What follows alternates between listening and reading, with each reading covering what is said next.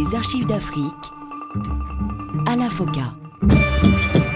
Bonjour à tous et bienvenue dans ce magazine consacré à l'histoire contemporaine de l'Afrique à travers ses grands hommes. Nul n'a le droit d'effacer une page de l'histoire d'un peuple, car un peuple sans histoire est un monde sans âme. Ici, il y a des classes qui vivent trop bien, il y a des gens qui ont trop d'argent, il y a des gens qui continuent à contrôler et l'armée et l'administration, toutes les institutions. Et le Rwanda est enclavé. Il faut que nous puissions parler sérieusement de décentralisation.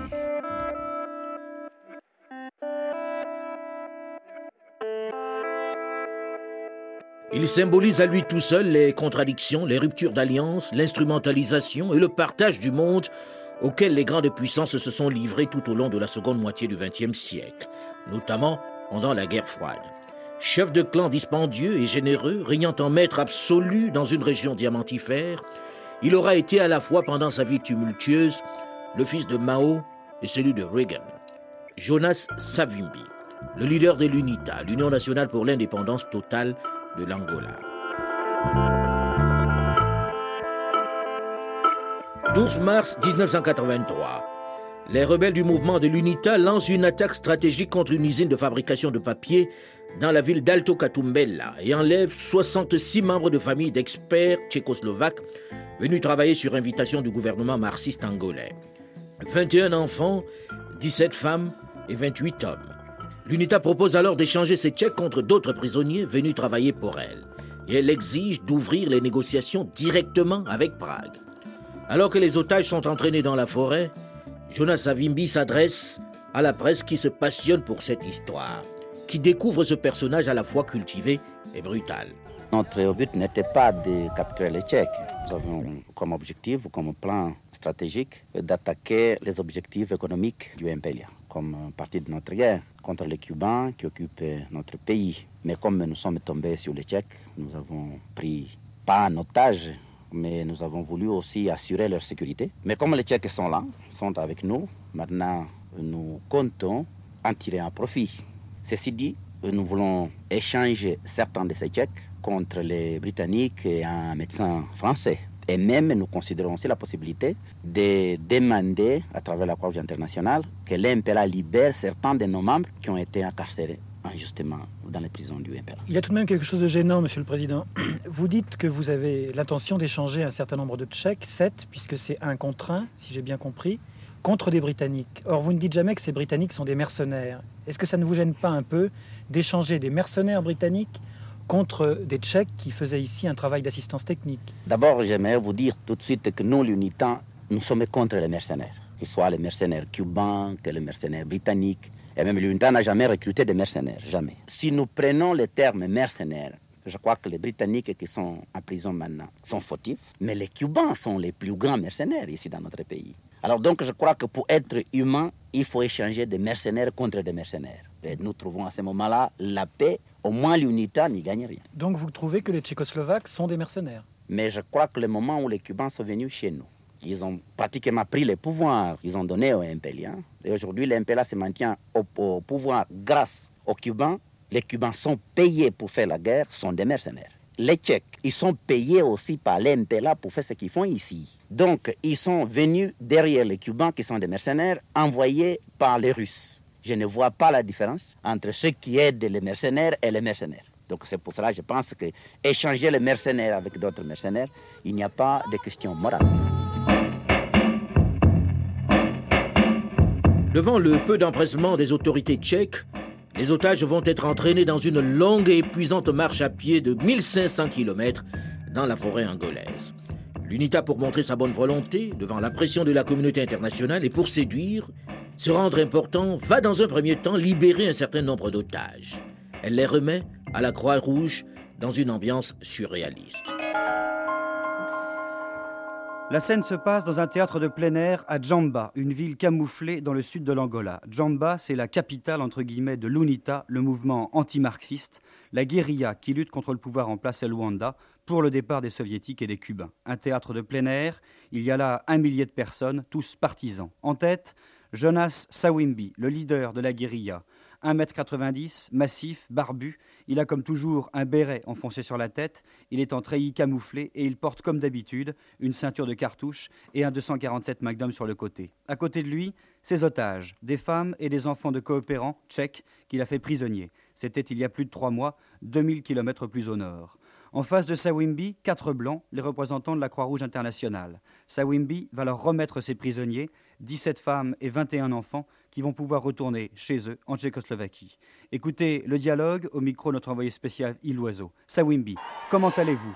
Les représentants de la Croix-Rouge s'appuient. Écoutez. Nous avons déjà libéré tout le monde. La doctoresse et tout le monde sont libres depuis ce matin. On vous attendait. Maintenant, c'est à vous.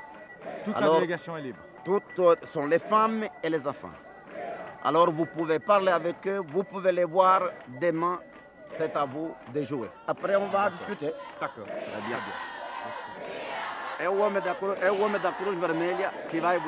Voilà, c'était quelque part dans le sud de l'Angola, vendredi dernier. Les femmes et les enfants devraient arriver à Prague aujourd'hui ou demain. Les coopérants tchèques, eux, restent prisonniers et otages de l'UNITA. Les discussions vont se poursuivre pour la libération du reste des prisonniers. De longues négociations qui vont permettre à l'UNITA d'imposer et d'obtenir une de ses revendications. Qu'un représentant officiel, le vice-premier ministre des Affaires étrangères tchèque de l'époque, Stanislas Svoboda, vient chercher les 20 derniers hommes détenus. Occasion de confirmer ainsi de fait l'existence et le pouvoir, la capacité d'action du mouvement. L'UNITA vient ainsi de frapper un grand coup médiatique. Et son chef, son fondateur, est désormais un interlocuteur que l'on ne peut ignorer dans cette guerre qui secoue ce territoire, plus vaste que la France, l'Espagne et le Portugal réunis. Jonas Savimbi est content de son action, même si au départ, c'était les Cubains qu'il souhaitait attaquer. Nous pensions toujours que notre pays était occupé une position stratégique importante. Nous étions conscients que la décolonisation de l'Angola ne serait pas tellement facile. Nous pensions déjà qu'il y aurait des confrontations peut-être entre l'Est et l'Ouest, à cause de l'importance de l'Angola même, parce que l'Angola déterminait pour nous, à ce moment-là déjà, la zone limite entre ce que j'appelais la décolonisation facile est la plus difficile, c'est-à-dire les Zimbabwe, la Namibie et l'Afrique du Sud.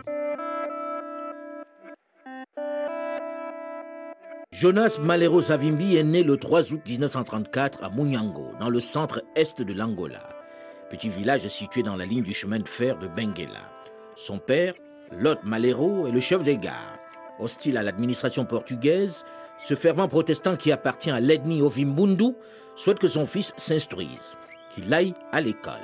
Savimbi va donc commencer sa scolarité à l'école protestante de Chiloso, puis suivra l'Institut Curie de Dondi et le lycée Silva Porto.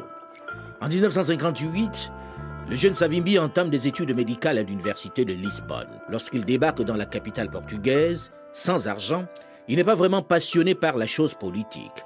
Il a surtout un penchant pour le nationalisme proclamé par les étudiants qu'il rencontre à la faculté de médecine. Il faut dire que deux ans plus tôt, en 1956, Agostino Neto a pris la tête du MPLA, le mouvement pour la libération de l'Angola. De son côté, Amilcar Cabral a fondé le Parti africain pour l'indépendance de la Guinée et du Cap-Vert, le PAIGC.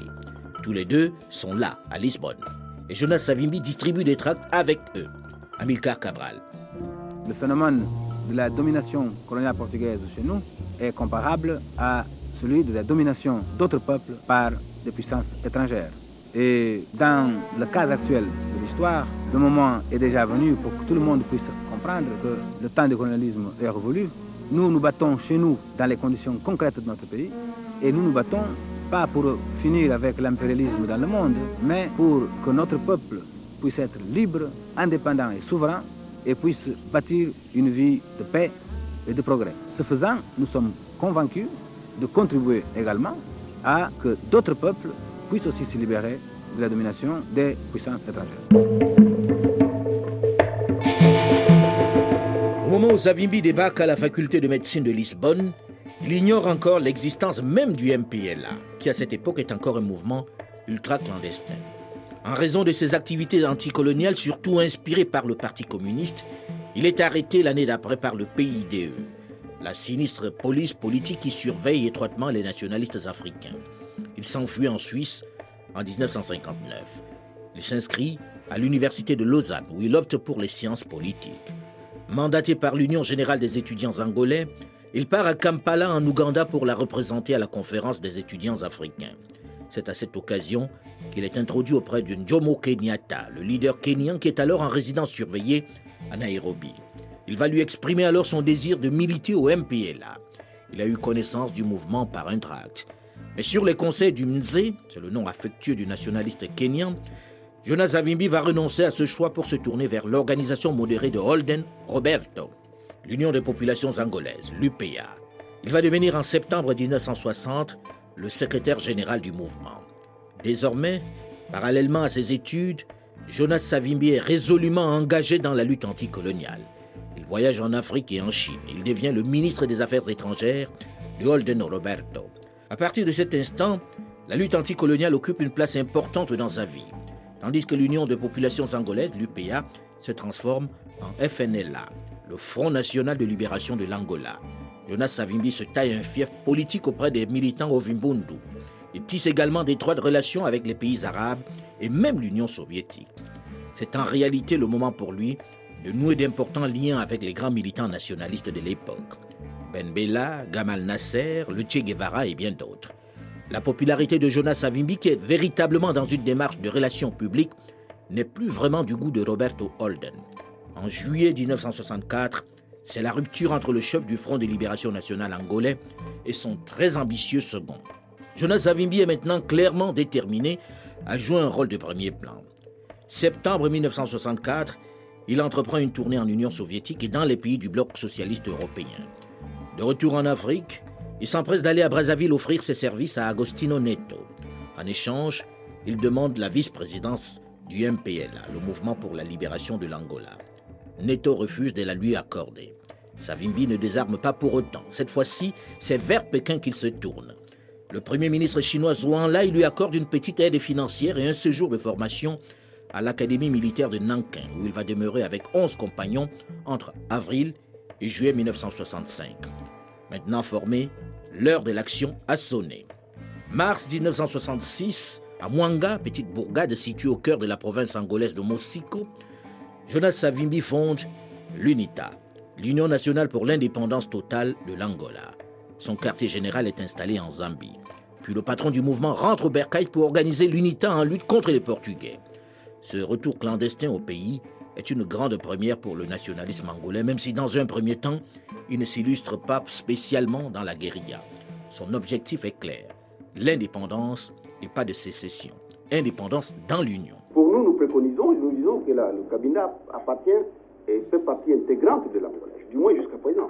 Parce que si nous nous référons à l'histoire, l'Angola d'aujourd'hui, c'est un ensemble de, royaumes que les Portugais avaient trouvé des royaumes et qu'ils ont mis ensemble. Si le cabinet demande à se séparer de l'Angola aujourd'hui, il y a d'autres royaumes aussi qui vont demander à se séparer de l'Angola. Que restera-t-il de l'Angola? Ce serait le classement. Je crois que c'est un jeu très dangereux pour nous que de permettre cela. Personne de nous ne peut prendre cette responsabilité. Il appartiendra au peuple demain de se décider. Dans la mesure où le FLEC préconise une sécession et que nous préconisons un, un État unitaire, alors, vous voyez, il y a contradiction. Nous ne pouvons donc pas permettre à nous, quant à nous, l'existence d'un FLEC. Puisque nous sommes pour une, Angola unie. Et s'il y a un mouvement qui préconise une sécession, il est normal que nous ne soyons pas d'accord avec ce mouvement.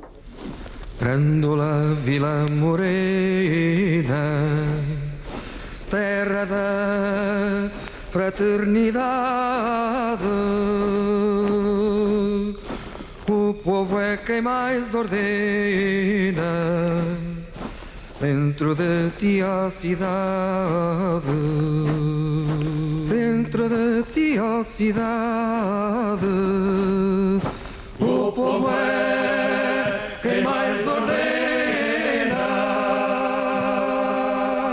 Avril 1974, des capitaines décident de mettre fin au régime qui domine le Portugal depuis 1933. C'est la révolution des œillets qui met fin à la dictature de Salazar. Cette révolution, saluée de toutes parts, offre la particularité de voir des militaires abattre un système sans pour autant instaurer un régime autoritaire. Les officiers qui prennent le pouvoir sont porteurs d'un projet démocratique, à savoir la mise en place d'un gouvernement civil, l'organisation d'élections libres et la décolonisation. Dans les territoires occupés par le Portugal, on se réjouit. Même si Jonas Savimbi semble ne pas afficher son optimisme, il espère que l'indépendance va très vite être au programme. Pour nous, l'essentiel, c'est que la lutte se poursuivra aussi longtemps que notre droit à l'autodétermination et à l'indépendance n'aura pas été reconnu. Ils peuvent faire des élections, ça, c'est leur affaire. Ça ne nous regarde pas, ce sont des affaires internes euh, portugaises. Je, ne peux pas dire cela que ce soit la fin du tunnel, parce que tout n'a pas encore été dit. ce problème n'est pas isolé. Vous savez que euh, le Mozambique et l'Angola constituent en quelque sorte un cordon protecteur, pas, autour d'un bastion que le racisme blanc va instaurer en Afrique, pas. Et nous ne savons pas quelle sera la réaction de l'Afrique du Sud, ni celle de, la Rhodésie, et nous suivons ça de très près. Et cela dit, nous ne pouvons pas euh, prétendre à ce que ce soit tout de suite la fin du tunnel, mais de toute façon, pour nous, c'est une évolution, c'est une étape et nous attendons la prochaine. La prochaine étape ne va pas se faire attendre bien longtemps, puisque le 11 novembre 1975, l'indépendance de l'Angola est proclamée. Le pouvoir est alors transféré au MPLA, le mouvement pour l'indépendance de l'Angola. Le ministre portugais des Affaires étrangères, Melo Antunes. Avec ou sans l'appui de l'Union soviétique et Cuba, le MPLA sera vainqueur. Euh, et je, je suis convaincu qu'il sera vainqueur parce qu'il a la, l'appui de la majorité de la population angolaise. Cette accession à la souveraineté internationale se déroule dans un climat de grande division. Elle n'a en tout cas rien à voir avec les autres nations où l'on remet traditionnellement le pouvoir à un gouvernement ou à une personne.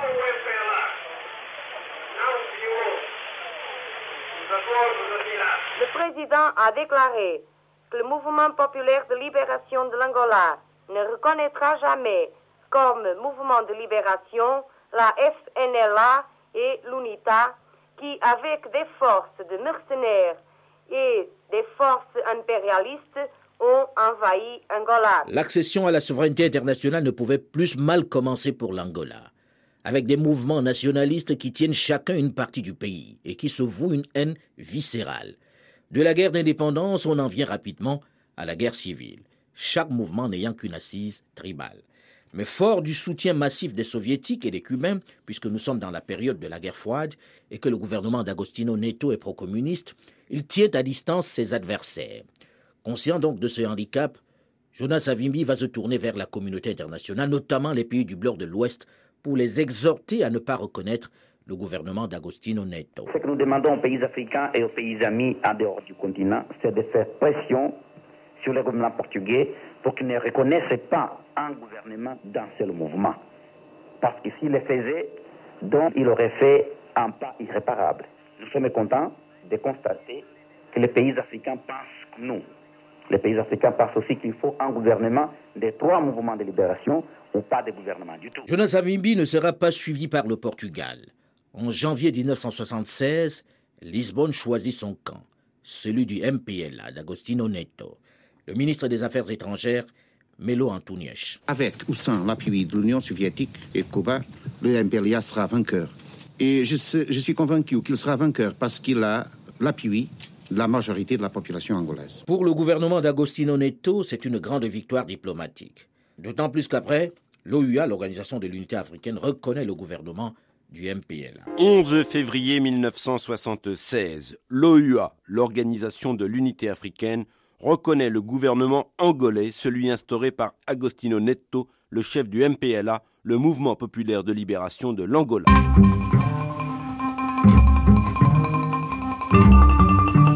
Après l'Organisation de l'Unité africaine, ce sont la France, l'Espagne et d'autres pays européens qui reconnaissent le régime de Luanda. C'est le début d'une guerre civile où Jonas Savimbi ne veut rien céder. Désormais, l'affrontement est ouvert à la fois contre le régime de Luanda, mais également contre ses soutiens que sont les soviétiques et les cubains qui débarquent en masse pour prêter main forte à Agostino Neto. Jonas Savimbi, doué dans les relations publiques, va à son tour trouver des alliés stratégiques pour mener son combat à lui. Comme nous allons le voir dans une dizaine de minutes, dans la suite de cette série d'archives d'Afrique que nous lui consacrons. Rendez-vous donc juste après une nouvelle édition du journal pour la seconde partie de ce magazine consacré à l'histoire contemporaine de l'Afrique à travers ses grands hommes.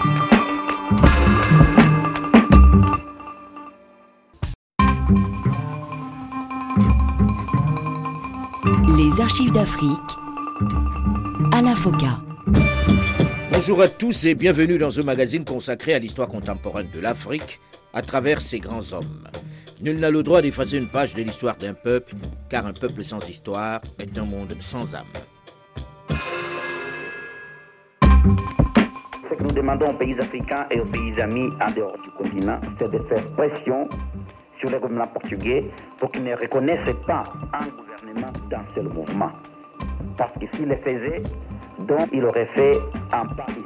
C'est dans ces conditions, dans ce climat de division avec plusieurs factions en totale opposition, chacun occupant une région du pays, que l'Angola accède à l'indépendance le 11 novembre 1975.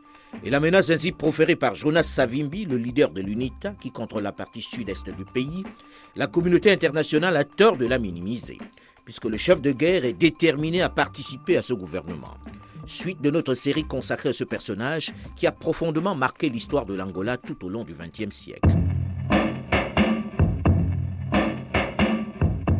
On ne passe pas les pouvoirs, on reconnaît la souveraineté et on proclame l'indépendance d'Angola. Comme ça, il ne faut pas vraiment avoir quelqu'un à qui passer le pouvoir. C'est pas au Portugal de dire il faut accepter les idées progressistes. C'est euh, seulement le peuple angolais qui a le droit de choisir son futur. Paradoxe de cette situation, l'indépendance est proclamée en trois endroits différents de l'Angola. Dans le sud, par Jonas Savimbi, le chef de l'UNITA, soutenu, dit-on, par les Sud-Africains. Dans le nord-est, par Roberto Holden, qui dirige, lui, le FNLA et que l'on dit proche du Zaïre. Et à Luanda, par le marxiste Agostino Netto. Agostino Netto qui réaffirme alors son refus de reconnaître les autres mouvements. Écoutez attentivement, l'enregistrement a été effectué dans de très mauvaises conditions.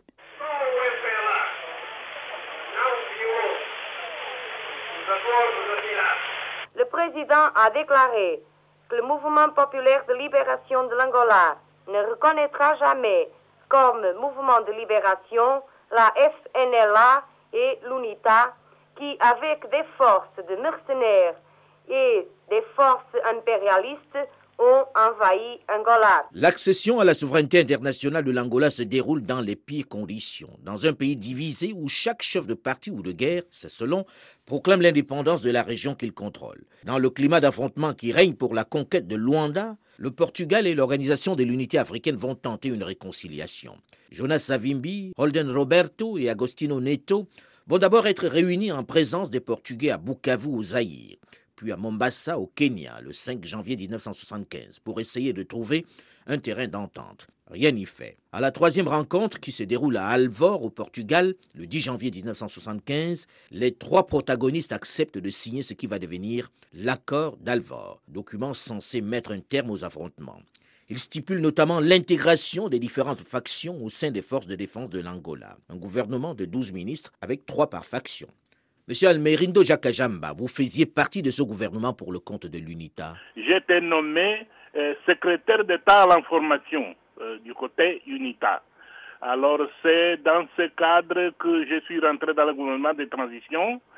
Euh, mais ce gouvernement a pris fonction le 31 janvier 1975 mais a duré seulement jusqu'au mois d'août, parce qu'après on a eu des confrontations à Rwanda. Alors, mais qu'est-ce qui, qu'est-ce qui vous opposait en réalité? C'était la méfiance Vous pensiez que vous ne pouviez pas travailler avec le MPLA La conflictualité dans le cadre du nationalisme angolais, c'était vraiment quelque, une situation qui venait même de la formation de ce mouvement, de la lutte contre la, la colonisation portugaise. Il ne faut pas oublier que l'Angola était un cas spécial où il y avait trois mouvements de libération qui ont dû négocier avec l'occupant portugais.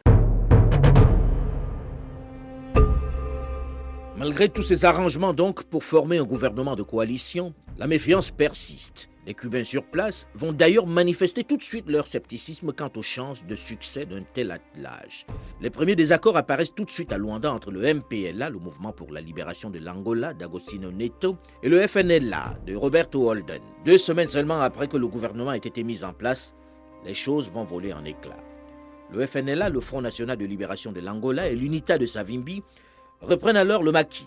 Pour se défendre, Luanda, pro-communiste, appelle alors en renfort la Havane. Les Cubains débarquent en masse à Luanda. Jugeant la partie provisoirement perdue dans cette région, Jonas Savimbi se résigne avec quelques 3000 hommes a regagné le maquis. Il n'en restera que 67 à son arrivée dans le sud, au Vibundu. C'est son long trek qui va l'amener à installer sa capitale à Jamba, la terre du bout de la terre, comme disaient les Portugais, dans l'extrême sud-est de l'Angola, à proximité immédiate de la Namibie, d'où il recevra désormais vivres et munitions. Monsieur Almerindo Jakajamba, pourquoi le mouvement choisit-il de s'installer à Jamba? Pourquoi fait-il de ce petit village sa capitale? Bien, il arrive que lorsque le gouvernement de transition était en éclat, alors chaque euh, mouvement de libération, cela veut dire l'UNITA euh, après était allé à Wambo, qui est la capitale de, au plateau central, et le FNLA est allé au nord, à Ouije on y est resté jusqu'au 11 novembre, au moment de la proclamation de l'indépendance. Mais comme la lutte continuait, alors après, on a été forcé à joindre le maquis pour la résistance. Et c'était vraiment cette longue marche qui, après, euh, je pense, vers 1979, quand on a cherché Jamba on a créé dans la brousse angolaise parce qu'avant, il y avait toujours les profits de l'armée cubaine et angolaise. Et il a fallu quand même trouver un endroit où on pouvait mieux s'organiser à tous les points de vue. Donc le choix de Jamba, c'était en réalité stratégique, c'est-à-dire que c'était l'endroit où vous étiez les plus forts, dans la forêt. Euh, on était les plus forts, mais c'était un endroit qu'on ne trouvait pas sur la carte. Quand nous, on était proche d'un petit fleuve, etc., comme il y avait toujours des agents qui nous cherchaient, alors après, il y avait des bombardements. Après, nous, on a su qu'il y avait vraiment une zone à l'est euh, du pays où il y avait pas, on avait de l'eau, on avait quand même la terre, mais qui n'est pas habitée et qui n'était pas facilement localisable. Il y avait des lacs, il n'y avait pas de fleuves. Alors c'est là où on avait vraiment commencé à organiser les forces, les écoles, les hôpitaux. Enfin, c'était le quartier général de l'UNITA, capitale de l'Angola libre. C'est l'époque de la guerre froide et les républiques socialistes manifestent clairement leur soutien au régime de Luanda en fournissant des armes et des hommes. Des soldats et experts soviétiques et cubains qui mènent la vie dure à l'UNITA. Jonas Savimbi est furieux et ne peut l'accepter. Il veut emmener les nations du bloc de l'Ouest, mais également les pays africains, à en prendre conscience, à le soutenir. Et les Cubains qui sont en Angola, ils trouvent les moyens d'intervenir directement dans les affaires intérieures de l'Afrique sans qu'il y ait quelqu'un pour les empêcher. Et je vous dirais même que nous, nous avons des preuves. Je suis ici à Dakar, mais je viens de recevoir des messages de mes hommes sur place, en Angola, où ils ont eu des informations de l'intervention des Katangais au Zaïre avant même que les événements, se, produisent. Nous avons aussi la preuve que ces forces Katangais sont appuyées par l'artillerie des Cubains commandée par le commandant Rosé. Alors j'ai des informations ici avec moi. Donc pour prouver à suffisance que ce n'est pas un soulèvement intérieur, c'est absolument l'intervention des Katangais armés, encadrés, entraînés par les Cubains en Angola. Et nous, nous pensons qu'en Angola, nous avons maintenant 20 000 soldats cubains sur terrain.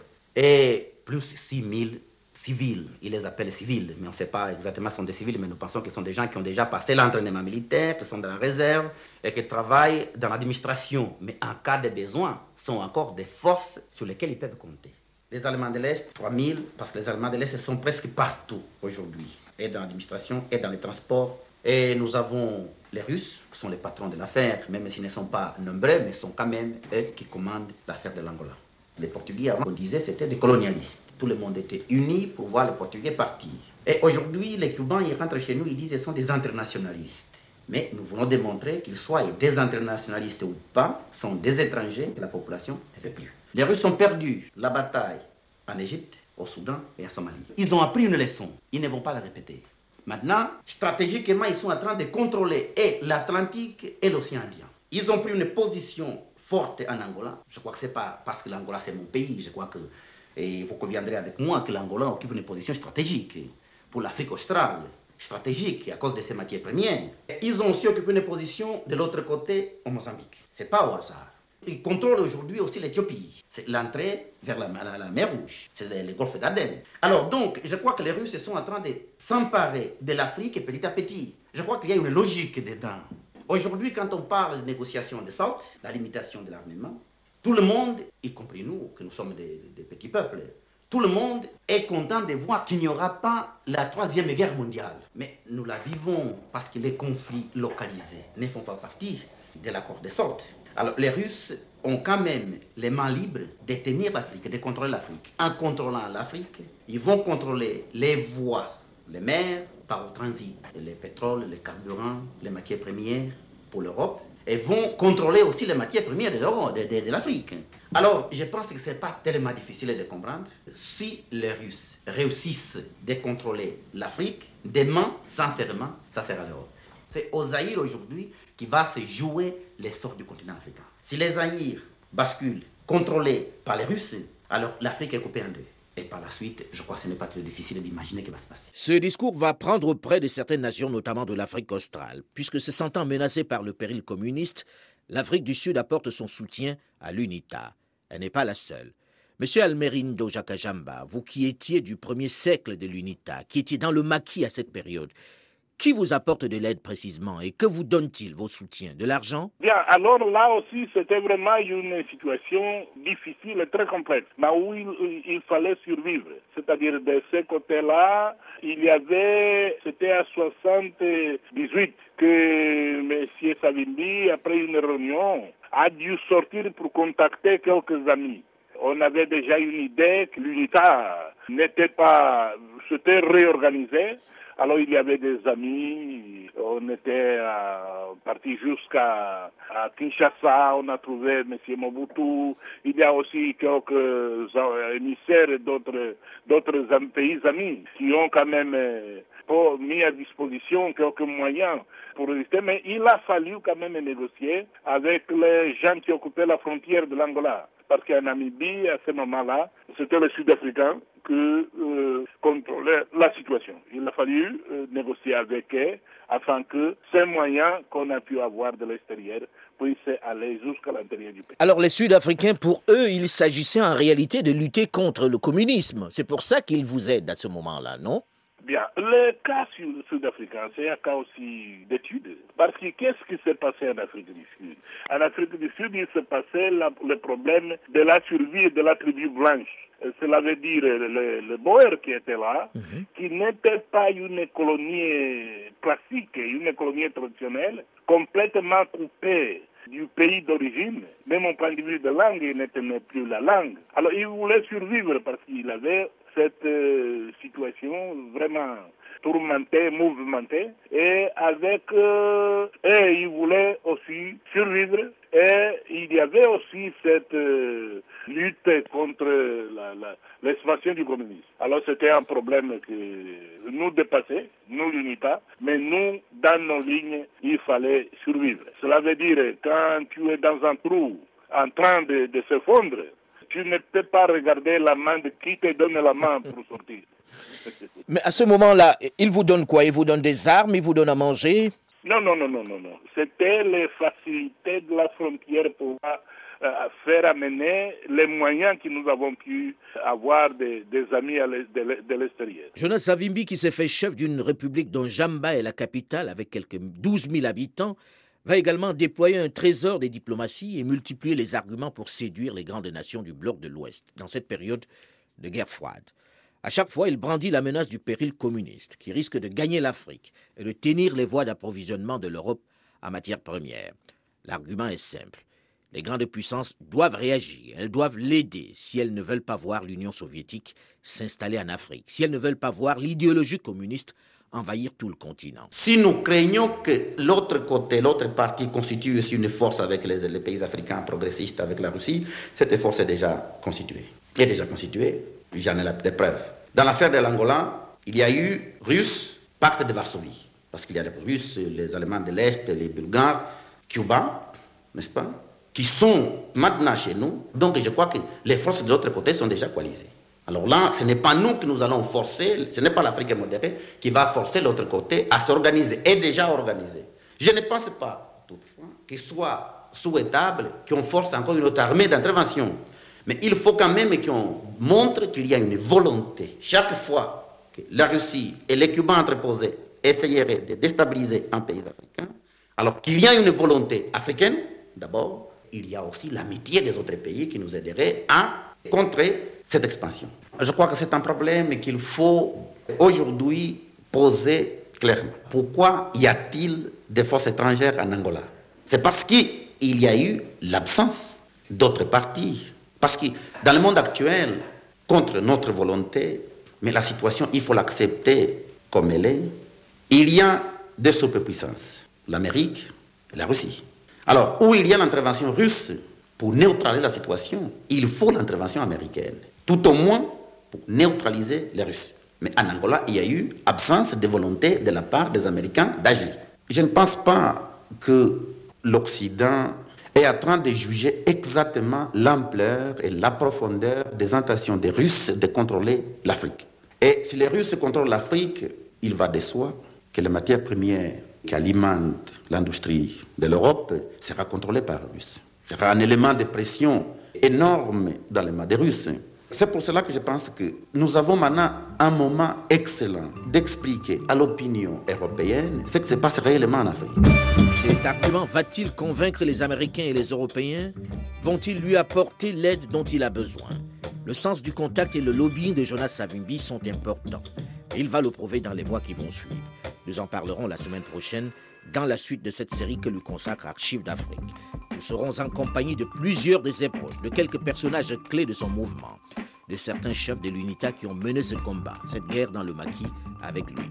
Rendez-vous donc pour la suite le week-end prochain. Delphine Michaud, Olivier Raoul et Alain Foucault, nous vous donnons rendez-vous la semaine prochaine, même heure, même fréquence. Dans un instant, une nouvelle édition du journal sur Radio France Internationale. À très vite.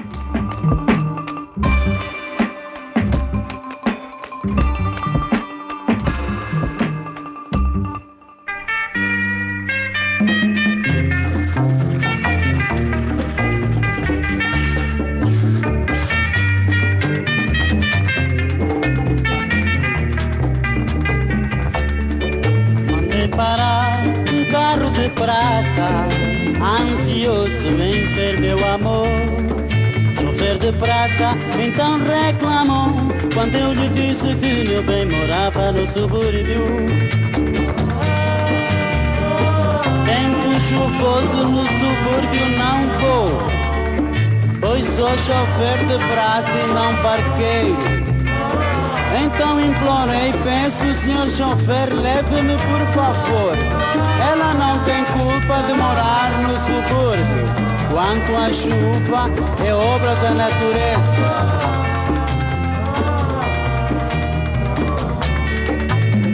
Chofer, dominado por mim, na borracha puxou, atravessando lagoas. Quando eu olhei pro relógio e pedindo que colasse o acelerador ao tapete.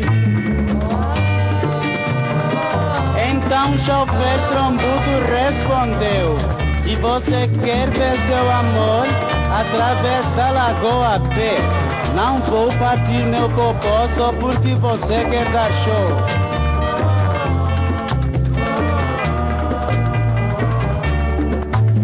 Chofer, trombudo respondeu Se você quer ver seu amor atravessar a lagoa pé Não vou partir, o meu popô não vou partir não Só porque você quer dar show